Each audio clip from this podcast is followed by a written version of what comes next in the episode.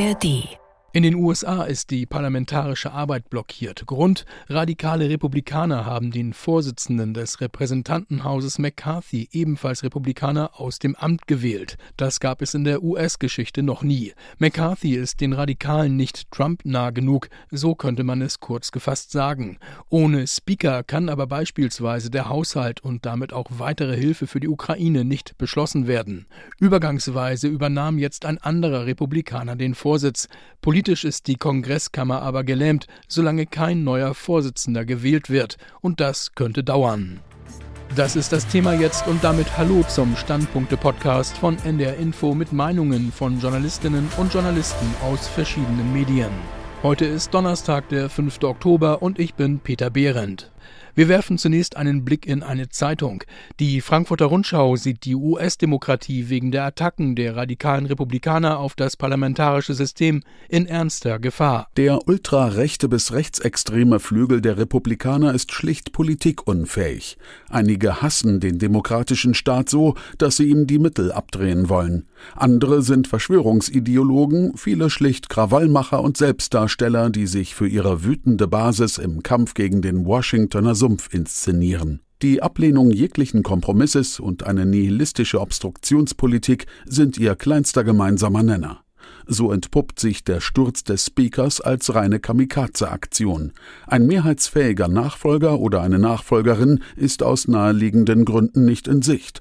Der Job kommt einem Himmelfahrtskommando gleich. Mithin dürfte der Kongress auf absehbare Zeit kaum verlässlich handlungsfähig sein. Die Republikaner befinden sich im Krieg mit sich selbst. Doris Simon vom Deutschlandfunk meint, das Chaos im US-Repräsentantenhaus sei erwartbar gewesen. Der Anfang vom Ende des Vorsitzenden Kevin McCarthy kam gleich im Januar. So sehr wollte der Republikaner aus Kalifornien das Amt des Speakers, dass er 15 demütigende Wahlgänge in Kauf nahm und dem rechten Rand so viele Zugeständnisse machte, dass es selbst loyalen McCarthy-Unterstützern schummrig wurde.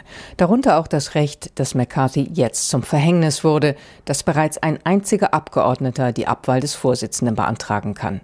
McCarthy schlug damals alle Warnungen in den Wind und ging auf die Erpressung ein. Spätestens seit Sonntag weiß jeder, es war den Ultrarechten und Fiskalradikalen immer ernst mit ihrer Drohung, die Nummer drei der USA abzusägen, sollte er nicht nach ihrer Pfeife tanzen. Auch wenn man Kevin McCarthy keine Tränen nachweinen muss, weiß niemand, was nach ihm kommt. Und ob der oder diejenige eher bereit ist, in der Mitte nach Mehrheiten zu suchen, ist ebenso ungewiss wie die Hoffnung, moderate Republikaner könnten einen demokratischen Kandidaten ins dritthöchste Amt der USA wählen. Sicher ist nur eins.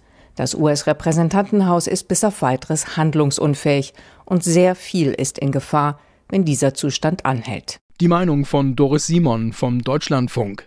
Bei der Meinung von Spiegel Online geht es auch um die Frage, ob und wie die Ukraine ihren Kampf gegen die russischen Invasoren aufrechterhalten kann, wenn Hilfe aus den USA längerfristig ausbleiben sollte. Im US-Kongress gibt es nach wie vor eine große parteiübergreifende Mehrheit für eine Fortsetzung der Militärhilfe an die Ukraine. Die meisten Beobachter gehen davon aus, dass sie nachträglich genehmigt wird. Die bereits beschlossenen Lieferungen sind davon auch nicht betroffen. Das Signal ist dennoch fatal, wenn ausgerechnet in den USA die Unterstützung für die Ukraine aus parteipolitischen Gründen in Frage gestellt wird, untergräbt das die Botschaft, die der Westen eigentlich an Putin schicken will. Unser Washington-Korrespondent Ralf Borchardt beschreibt die US-Politik als chaotisch. Er fragt sich, wie das Land aus dieser elementaren Krise wieder herausfinden könnte. Die USA bieten ein trauriges Gesamtbild. Joe Biden wirkt derzeit noch müder und älter als zuvor. Donald Trump sitzt meist als Angeklagter im Gerichtssaal und die zentrale Figur im Parlament, der Speaker, ist nicht vorhanden. Doch Spott oder Häme wären völlig fehl am Platz.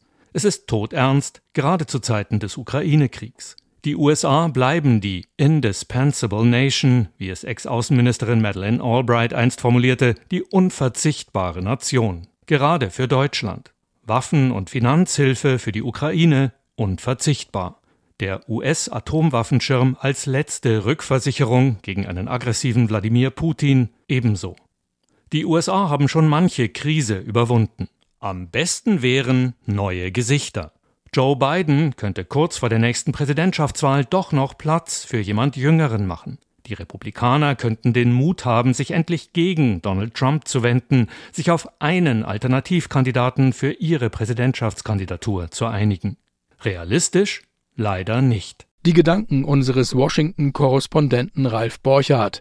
Die Zeitung Straubinger Tagblatt ist der Ansicht, dass es den radikalen Trump-Anhängern im Repräsentantenhaus nur um Zerstörung, um kompromisslose Polarisierung und das eigene Ego gehe. Für sie ist Politik Krieg, wir gegen die, notfalls auch gegen die in der eigenen Partei.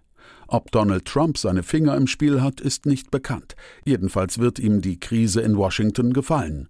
Auch, dass ihn nun einige der Hardliner als McCarthys Nachfolger ins Spiel bringen.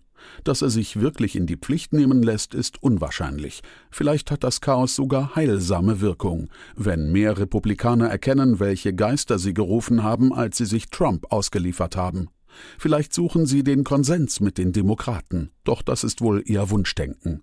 Für die Ukraine und die Europäer ist die Entwicklung beim wichtigsten Unterstützer des überfallenen Landes zutiefst besorgniserregend. Und damit enden die NDR Info Standpunkte für heute. Morgen gibt es eine neue Ausgabe mit Meinungen aus verschiedenen Medien. Ihr könnt den Podcast auch abonnieren, zum Beispiel in der ARD Audiothek. Habt noch einen schönen Tag. Bis bald, sagt Peter Behrendt. Ein Podcast von NDR Info.